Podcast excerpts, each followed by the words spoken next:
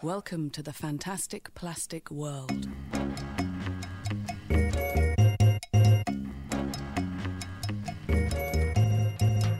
设计微颗粒和你聊聊一周设计圈。今天是国庆长假回来的第三天，对吗？十月十二号。这是我们微颗粒的第十一期，蛋白粉的第三十七期。上一期的那个设计微颗粒在网易云音乐平台蛋白粉的频道下面可能收听不到，所以这边推荐大家可以去搜索一下设计微颗粒的关键词，在网易云音乐的平台上面收听三十六期的设计微颗粒。因为最近网易可能呃审核期间可能会比较慢，其实我们国庆前的时候出了一期，但是可能到现在还是在审核过程中间。正好我们这是微颗粒的节目嘛，我们有微颗粒的页签，大家可以在微颗粒这个栏目里面看到我们最新的节目。嗯，对，iTunes 公众号还有官网、官网、荔枝都还是正常发布的。嗯嗯，好的，那我们就直接进入这一期的设计微颗粒。这一期的话，我们跟大家聊三个新闻。第一个呢，有苹果手机的朋友就应该下载了那个 iOS 十一，其中有一个比较领先性的更新就是 ARKit，这边高丽会和大家一起介绍一下关于 ARKit 的一些体验。第二条新闻也是跟体验有一点相关的，在我们近段时间的营销事件里面，有一种类型的营销事件正在成长，它就是体验营销。第三个也是我们最后一条新闻，会跟大家介绍几部与设计相关的纪录片啊。如果大家有兴趣的话呢，也可以在课余的时间来看一看。好，那下面进入我们第一条新闻。呃，然后第一部分呢，我先跟大家来简单介绍一下 ARKit 的部分。iOS 十一正式发布了之后啊，大家都可以通过呃应用商店里面去查看很多 AR 的一些新的应用。然后这里面其实就关系到一个。ARKit 的一个部分，呃，说到 AR，其实我们要先说到 VR。VR 这个概念其实出现的已经比较早，包括早期的头戴式眼镜以及各种言论都可能认为这是一种未来的一种新的交互方式。如果 AR 和 VR 放在一起的话，其实大家可以看到现在的科技界更愿意倾向于 AR 这个技术。呃，其实也很好理解，因为 AR 是一个增强现实嘛，然后 VR 是一个虚拟现实。虚拟现实就意味着你需要在一个头盔，完全。在一个完全虚拟的环境里面，呃，这个其实，在我们的日常生活中间，这样的场景不是很多。然后 AR 呢，其实是根据你现在的一个实时的一个摄像头采集到的内容，然后再去增加一些内容。其实这个就像那个谷歌 Glass 一样，它是一个很容易出现在我们日常行为中间的一个一个技术吧。嗯。所以你会发现，VR 其实已经叫了很多年了，但是 AR 刚刚开始叫的时候，一一下子就出现了一些很多可以应用的应用。对它，它适用场景更广，毕竟我们现在还是在生活，嗯，真实的生活里面，在进行行动的。对，主要还是一个增强现实 A I 就是增强现实。我们再回过头来说到 ARKit，苹果在 WWDC 2017发布会的时候公布的一个消息，呃，WWDC 2017我们那时候也做了个新闻，但是由于我们可能并不是这种 AR 业界的从业者。我们对这条信息可能就刷一下就 pass 过了，但其实真的现在这个应用出来了之后，你会发现它其实的确是能够改变我们很大的一个，呃，或者说以后它是有可能改变我们一种交互形式的一个可能，因为到最终可能手机都会被眼睛所替代，然后这时候谁掌握了一个 AR 的一个技术，这是一个非常关键的一个技术或者说是一个领域，所以不管是苹果也好，谷歌也好，他们其实在 AR 领域都一直在。做的一些技术性的沉淀，ARKit 就是苹果给出的一个在苹果这个生态里面或者苹果这个系统里面的一个通用的一个 AR 的一个实现方式，你可以这么去理解它。它可以给你各种接口调用到你这个系统里面的各种呃性能也好，摄像头也好，然后让你去完成这样子一个 AR 的一个还原。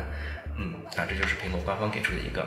套件，可以这么就相当于是给这种大众的一个开发对，给开发者一个。通用的标准，然后可以把这些东西串起来，去这么理解。这是我们再要说一下那个苹果的 ARKit 有什么独到的之处啊？说到独到之处的话，我们可以先比较一下谷歌。谷歌其实它也有一个 Project Tango，它其实是早于苹果提出的。谷歌的理解和苹果的理解思考方式会有点不大一样。因为 AR 就是增强现实，所以你就需要对现实采集到的一些摄像头的信息，需要一个实时的建模。嗯我打个比方，就 HoloLens 一样，就你戴了 HoloLens 戴上去之后，它会把你的墙面哪些是平面，都需要一个动态实时的一个建模，然后它要在这个建模的基础上再去叠加一些信息，然后这是所有做 AR 增强显示这个基础。谷歌对于 AR 的一个解决方案，其实我感觉它会更偏向于极客这样子一个呃角度在思考，因为他说如果我要实现 AR，当然他要做最好的，嗯。他要做到比一般的要专业一些。所以他说啊、我先要配置一个采集器，鱼眼的一个摄像头，因为一般的摄像头，它可能认为焦距太小了嘛，没有那么优化。就是你采集到整个空间，你可能要像我们拍全景照片一样，嗯就要转很大一圈。那嗯鱼眼的话，至少可以少转一点，嗯可能这种角度啊，一个大的鱼眼镜头。然后还有一个就是关于深度的一个采集，因为嗯你是个 3D 的嘛，不是只是一个平面的，所以你需要对各种物体有一个深度的一个探测。嗯然后这时候它就会增加一个啊红外一个传感器，啊一个红外传感器，然后它就会把它的一个深度再根据你的那个摄像头采集的信息实时反馈，然后算出它的一个深度。啊，这时候当然还有一些其他的一些协处理器啊，就比如说动态处理器，就是让你知道你的轨迹在运动，然后通过各种硬件的一个算法的一个加持，然后最终得出一个实时的一个空间的一个概念在它的手机里面。然后这就是一个谷歌的一个 Project Tango 的一个大概的一个呃逻辑嘛。啊，我问一下，那个那苹果这次 iPhone 十的一个更新，嗯它有把这些，比如说像这呃谷歌这个红外处理器啊，嗯呃集成到这个手机里吗？有做这个优化吗？你会发现，苹果现在虽然说支持 AR，嗯啊、包括 iOS 说支持 AR 以后，但是还是有点不大一样的。嗯单目摄像头、双目摄像头，包括后面的呃那个叉，它其实嗯做的都不一样。你看我们现在虽然说支持 AR，但是像那个表情的一个动态模拟。可能就不支持，它可能就到叉的时候，只有叉才支持，啊叉才需要，就是它其实是一步一步的在往里面去叠加一些内容，但是它现在一下子把门槛拉得很低，这就是它的一个独到之处嘛。你再看谷歌，其实你会发现它就是非常极客，当然嗯。专业上面很很深嘛，但是也正是由于这个原因所导致了，它虽然已经推出了很多年了，但是呃，好像现在只有两部手机，只有两个设备能够支持它，一个华硕的，一个联想的，也很好理解，因为一般的人用手机可能不会用到这么多的东西嘛，然后这个东西又成本，所以尝试的比较少。但是一旦推出了之后，你发现就有点尴尬。呃，虽然很早的提出来了之后，但是这个显得有点过于的稀客的。嗯，这个可以感觉到那个苹果和谷歌两个战略方向的不一样。做它会在做做好大众布局之后把这个东西推出，然后谷歌的话，它可能是更希望把最新的科技先抛在前面，然后后面再跟上。嗯，但苹果是在做一种深度的布局。对，所以苹果它可能并不是最先去推出这个科技的，但是它推出了之后，它就能够很快的占领市场。当然，苹果它其实 AR 的布局它已经很早就开始布局了，但只是、嗯呃可能封闭的比较好，到 WWDC 二零一七的时候才有我们看到的一些成果。但是其实它在业界也是比较属于比较领先的。当然，这里面也看出了一个他们的布局方向有点不一样，嗯就是苹果可能呃会更加的。大部分普通人的使用场景的角度去出发，去想这个问题，对，呃，所以它也最后那个发布会那边有一句话嘛，他要把呃 iOS 做成呃最大的一个 AR 的一个平台，所以这也是他的一个愿景啊，嗯、你可以这么理解。所以这就是回过头来我们再看 ARKit 有什么独到之处的一个地方，就是它支持到了，就是它让一个普通的一个硬件手机不需要有一些很多的硬件加持，就能够完成一些简单的 AR。啊，当然这里面 iOS 设备其实还有点限制，呃，但是它至少现在能做到一个单目摄像头，就是它现在其实支持到六 S 之后的一些设备，嗯。呃，它的限制就是六 S 之后的一些设备，然后你在更新了 iOS 十一了之后，就能够下载到和使用 AR 的那些应用，呃，然后六 S 其实它是当时还是单目摄像头嘛，呃，所以它我感觉它这个把单目摄像头这一个领域打开了之后啊，它其实是更多的是在向开发者示意，这其实是一个广阔的一个平台，就而不是像后面那种双摄，双摄当然它后面开始在更新了，但是那个其实是稍小的一个市场。嗯。但它其实就是也是根据它的愿景来出发，然后现在一下子就把 iOS 平台就变成了那个现在最大的一个 AR 的一个石油生态嘛，然后开发者也愿意去在里面去做一些内容，所以这也就是它呃，为什么刚刚一发布 ARKit 之后，你会发现就几个月的时间，现在其实这方面的应用其实已经很多了。呃，除了谷歌会比较头疼之外，还有那些第三方的 SDK，呃的一些厂商也会比较头疼一些。呃，因为在这个规范还没有成立之前，大家其实都想建立一套自己的规范，但是嗯，现在这个规范之后出来之后，大家竞争对手望其项背了。就是嗯。有明确的限制，就是在 iOS 里面肯定只能用 iOS 官方的嘛，对，所以而且它的确是很先进的，就是它要比那些呃可能每个人去造一个轮子来的更加的深入一点。呃，最后呢就可以和大家再简单介绍一下，大概现在有的一些 AR 的一些应用了，我大概简单归纳了一下，一类就是那种测量类 AR，你看这个摄像头，然后里面去拉一根线就能够。大概的去估算出你这个这根线的一个长度，就可以去用摄像头去量一些东西之类的，就是测量类的一个东西。但是其实精度还是有一定的偏移，可能是厘米级别的啊。然后我量了大概是个二三十厘米的一个东西，然后它大概有个一。到两厘米的一个误差吧，当然这个误差其实也并不一定真的就是由于导致它算不准，有些时候是由于你拉不直或者说对不上那根线，这些都会导致，因为它那根线不会贴合嘛，因为它还没有做到图形分析，或者说还没有优化的那么好，所以有些对不准的差个一厘米，也也也可以理解啊，呃，反正这是第一类，就是那种嗯 AR 的测量类，然后第二类就是在空间里面的绘画类，这也是。一类应用吧，可以理解为，呃，你开了摄像头之后，你在这个空间里面去画，然后你画的这个东西，它其实是有一个，除了以前我们画 x y 轴一个平面之外，它现在还多了一个 z 轴，就是有一个深度，你可以根据，呃，你可以在这个空间里面做一些标签，你可以这么理解，对吧？你这个空间这个标签，你画的这个东西，它是漂浮在这个空间里面的，然后那个应用还可以把你这些做的标签再存在这个。永远就存在这个位置上面了。嗯，它那个其实有点像，如果你不位移，如果你人本身不位移，它所画出来的东西其实是平面。对。但是它如果嗯加上人的一个位移的话，它可能就能够有一个立体的图像。对对对。然后当然它还有一些透视的算法在里面。嗯然后这就会让真的就感觉到啊，这个东西是飘在空中的一个这样子的东西，因为你可以三百六十度去观察它的嘛。嗯。这个和我们平时看一些。二 D 的画还是不一样，就是那种震撼的感觉。但它也不也没有到那种完全是在三 D 空间里面去作画的那种程度，对吧？可以啊，只是看那个。你看人位不位移，对吧？只是看你想不想画嘛，因为你可以在这个场景里去建模。嗯。那为什么就不能去画里面画画呢？嗯。只不过只不过这个画笔好不好用，那是另外一桩事情，我是感觉。嗯。嗯。然后第三类就是看家具类，看展或者说看车。看房子这样子一种体验，这种类型，嗯，差不多我可以理解为是这三类。当然，这里面我并没有说那是最简单的一个一种游游戏啊，就是说你在平面里面就是开始打游戏啊这种类型我就没有，我更多的是应用的这种角度在在说这个 AI 的一些应用。嗯，好，然后这个就是关于第一条新闻 AI Kit 的一些内容。第二条新闻呢是关于体验营销的。体验营销的话，在我们去年的时候，其实谈的比较多的是关于内容营销，因为大家也说，二零一七年是 IP 大年嘛。但是在今年，我们从很多的营销事件啊现象来看，其实体验营销也在慢慢的成长。就我们从上一条高丽说的那个关于 AR Kit 那条新闻来说，AR Kit 可能未来也是体验的一部分，然后它也可能慢慢的从硬件，然后这些方式上可以去推动这种体验营销的一个发展，让大家在这方面有更多的一个发挥空间。然后第一个呢，什么是体验营销？其实，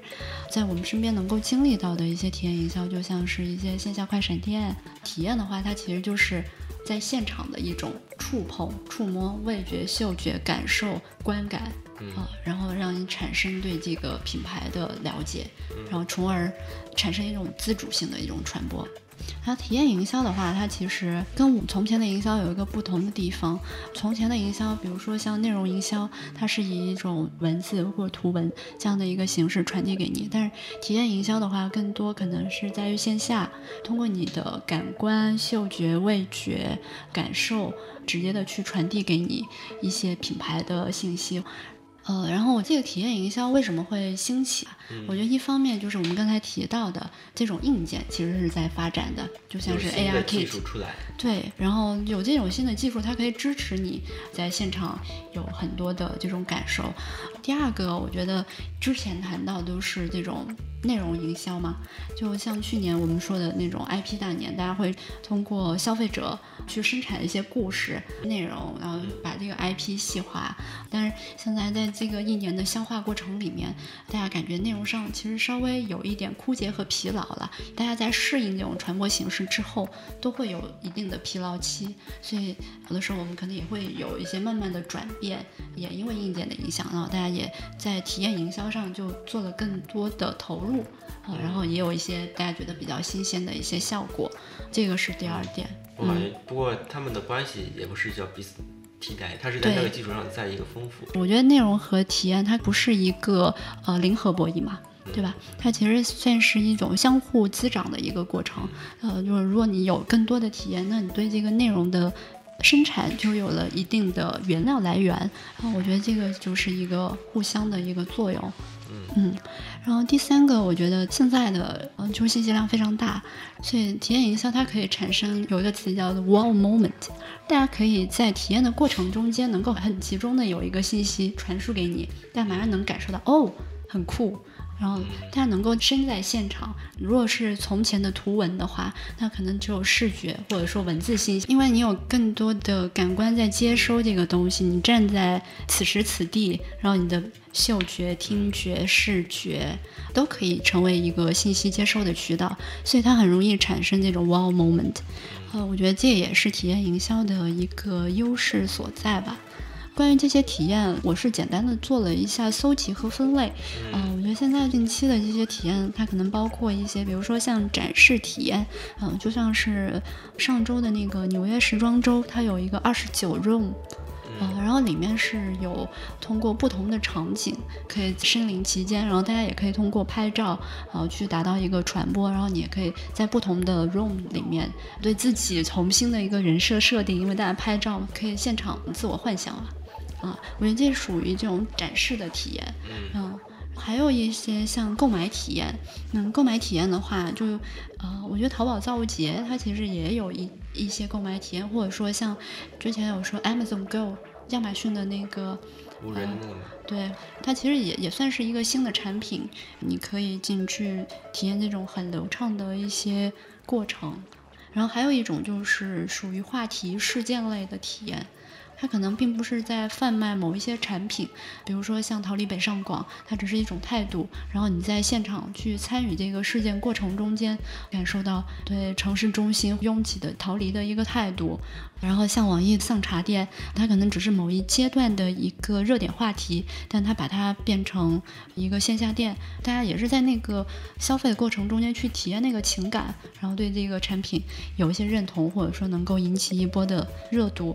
还有一种就是数据 DIY 的体验，比如说，就像我们刚才说的球鞋啊，或者说你汽车啊，你可以通过某些测试仪，呃，然后可以拿到你的个人的一个数据，呃，跟这个产品的一个匹配度。之前优衣库它也是为你量身定制的什么衣服啊什么的，就可能都有通过摄像头去扫描你的个人数据、喜好什么之类的。觉得这个都算是到现场采集到数据，让消费者跟产品产生一个更紧密的连接的这种营销方式，就把它都归为体验营销。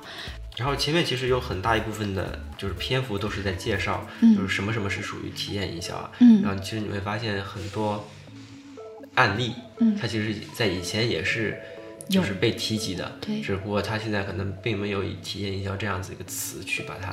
概括出来。然后我们现在以体验营销这样一个词去概括出来的话，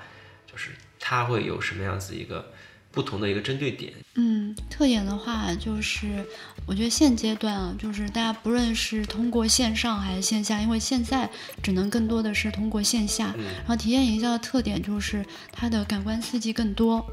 呃，它能够通过更多的感官刺激，将品牌的信息传输到消费者。然后第二个就是它能够通过一个数据的方式，让消费者跟这个产品信息达到更高密度的一个匹配，然后在现场能够更准确的击中消费者的一个需求。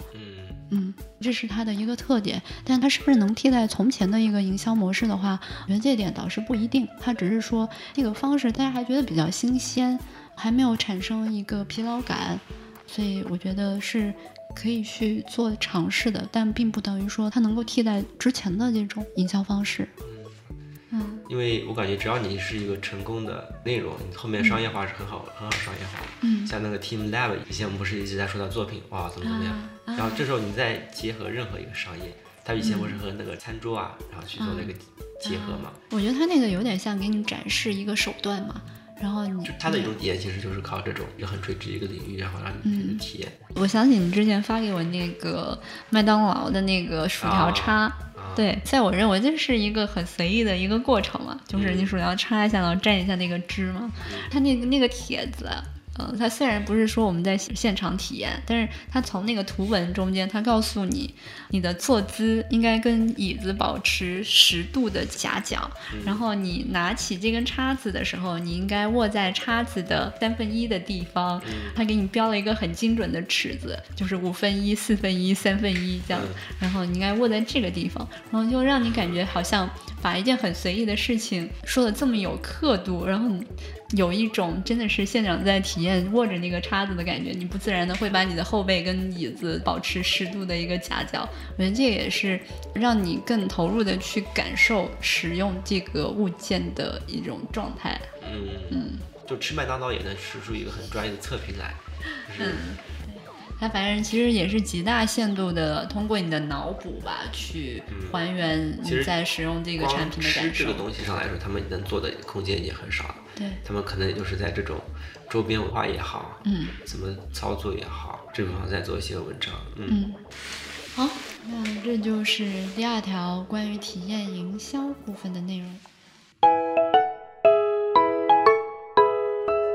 第三条新闻呢是上周朋友圈里面发的一个关于设计纪录片的推荐，大家也可以搜一下这个关键词叫做“二十部设计相关优秀纪录片推荐”。这个推荐的话带有一定的商业性质，但是我大概的去翻了一下，里面的纪录片还还是有几对？对对对，还有还是有几部蛮有意思的。他所推荐的这二十部的纪录片里面，涵盖的范围也蛮广的。它包括工业设计、字体设计、城市问题、摄影艺术、雕像艺术等等，甚至一些比较偏门的一些像什么行为艺术啊、嗯折纸艺术啊，或者说汽车啊、文物啊，它其实都会涵盖在里面。呃，里面除了去介绍不同的设计领域之外，它还介绍了一些人，嗯、包括我们很熟悉的宫崎骏啊，或者吉普力工作室啊，还有去讲述了一些比较经典的，像梵高、毕加索这种大师的这种艺术家的一些生平。另外还有一些，比如说小的一些专题，像垃圾艺术啊，未来之家是讲的那个年轻人年轻人的一些生活态度啊什么的，就涵盖的这个设计范围还是挺广的。大家可以根据自己的兴趣，可以去普及性的了解一下。这里面我是简单翻了一下，从我个人的感受上，因为我们做的设计其实蛮有局限性的，啊、就是关于游戏产品的市场包装这一类。但我们去看到更广维度的设计的时候，你就会发现，其实设计的这种分类还是非常细的。大家在每个领域对大家不同的一个生活的优化都是不一样的。另外，嗯，我觉得有一些很小的点，就像是有部纪录片叫呃《设计面面观》，嗯里面，然后他其实谈到就是 Disram，他提到那个日本设计师为什么要修剪园艺，嗯他说，为的是能够让小鸟能够在他修剪那个园艺上横的飞过，嗯，所以要修剪那个园艺。大家对这种设计的追求是不一样的，或者说因为不同的经济基础，大家对设计的理解是不一样的。不论说咱们是在做哪个领域的设计，我觉得能够开拓一下自己对设计的一个理解，然后也可以看看其他不同经济状况的地域，大家对这种生活设计的需求。嗯，但是它不仅说是去提到了那种嗯经济不错的城市或国家，它也提到了像孟买这种贫民窟地区，对自己身边的生活环境。新的公共区域的设计有什么样的需求，并不只是说这种高级的一个设计需求，所以还是挺全面的。嗯，像城市化里面，他就提到一些，嗯，对一个设计，它可以从决策者，嗯，然后设计师，嗯，还有民众，就是公众对这个设计的需求，还有结合一些政治问题，互相拉扯或推动这个设计是怎么进行的，或大家最后是。形成了一个什么样的一个设计结果？嗯嗯，还是有帮助的，可能不能直接的去作用于你现在做的某一个广告专题，但是对这个设计的理解应该会更完整一点。嗯嗯，然后我这边是看了几部，像那个设计面面观，还有。嗯，字体是我们之前在那个，对对对，在会议室里面我们有看了一下哈瓦迪卡的字体设计，然后还有像其实看一些城市化和未来之家，呃，像未来之家的话，它其实也是从我们这一代人。对生活的需要，不同人的一个生活方式，他们对自己空间的一个探索和怎么去构建自己的生活，就设计本身就是来源于生活，更加作用于自己的生活。嗯，从需求和兴趣角度出发去观察这个咱们自己周围身边的一个世界。如果有时间，我觉得大家都可以去看一看。其实蛮推荐《未来之家》，嗯，他是中国人拍的，然后但是他采访的那个城市人，他是全球性的。这个角度就比较贴近咱们，不会觉得这个特别远，然后大家也能够比较容易去接受这样的一个信息，嗯，所以大家有空可以看看。好，嗯，我其实也是小然给我推荐了之后，我简单看了一下，啊，我感觉我们做设计啊，因为环境的原因导致啊，其实我们一开始受到的这种理论性的系统的教育还是比较缺失的，很多情况都是我们做了很多的实践之后，我再来看这些。理论的文章啊，这时候你会有一个比较明显的一个领悟，我不知道是好还是坏，啊当然是你做完很多的实践以后，你再看这些理论和实践，你会发现它其实是至少看了完之后，你还是能够开拓一下你的一个思路的。就是以前我们可能认为这样子就是对的，但其实你会发现，对于“对”这个词的理解还有很多种可能。其中几部片子我简单看了一下，但也没有看完全部，他们其实。多数的是一个很小的一个事情，但是很小的一个事情里面的一些决策，为什么要选择这个？嗯，这个其实是反映了出他们的一个设计的哲学的。嗯，我感觉这个是对我们能够起到启发作用的几个点吧。嗯啊，视野的补充。对，即便我们是做游戏这一块的设计，你会发现，就刚跟刚才你说那个城市的规划其实是一样的，决策者、民众、设计师跟公司的环境也是一样的，对吧？我们。永远在处理各方的一个平衡，这些问题如果我们在一开始能够想清楚、定位好的话，我们能够避免很多，比如说就从设计师的角度，或者就从谁的角度出发，这样子去想问题的一个最基本的一个逻辑，嗯，我感觉还是不错的。我们会把这几个关键词啊放在我们的公众号上，嗯，大家可以去浏览一下，嗯，要不要写个简介啊？就是大家的一个类型。好呀。对，我们大概可能会简单分个类。呃，放在我们的公众号上。我们可能下次看不完这么多，我们可能先把我们看的几篇一些介绍能够简单写一下。对，未来如果有看到其他不错的纪录片，也会在节目里面跟大家呃分享一下观后感吧。好，好，那我们这期节目差不多就是这样。然后我们简单总结一下，第一条新闻说的是 AI Kit，简单介绍了一下 AI Kit 的一些功能、优劣点以及对于各方的一个影响。然后还有一部分就是介绍了一下它能够给我们消费者一个什么样子一个新的体验。第二条应该是更多的是随着我们生活习惯的改变，然后体验营销越来越被提及，然后我们对于线下的理解其实也在改变。我们从以前的贩卖东西到现在去感受东西，呃，所以感受这部分我们在不断的被强调，所以体验营销这也在被不断的被强调，这个整体的一个。体验的感觉其实是值得我们去优化以及去注重的。相比于以前只贩卖推送你内容而言。嗯第三条是关于呃设计纪录片的一个推荐，我们其实可以从它的一些取舍或者说决策上面就能看出他们对于设计的一些理解，从而帮助我们开拓一下什么是设计这样子一个问题。好的，那本期节目就是这样，大家可以通过网易音乐、荔枝 FM、iTunes 上面的播客搜索“设计微颗粒”或者“设计蛋白粉”，订阅与收听我们的节目。大家也可以通过我们的公众号“设计药店”，电视电流的电来。辅助啊，来辅助 辅助理解我们的节目内容，因为上面会放一些图文资料以及所涉及到的一些视频啊、图片，嗯，然后我们的官网是 gdn 点 design，大家也可以通过邮箱 eat at gdn 点 design 和我们联系。好，那本期节目就是这样，拜拜，嗯，拜拜。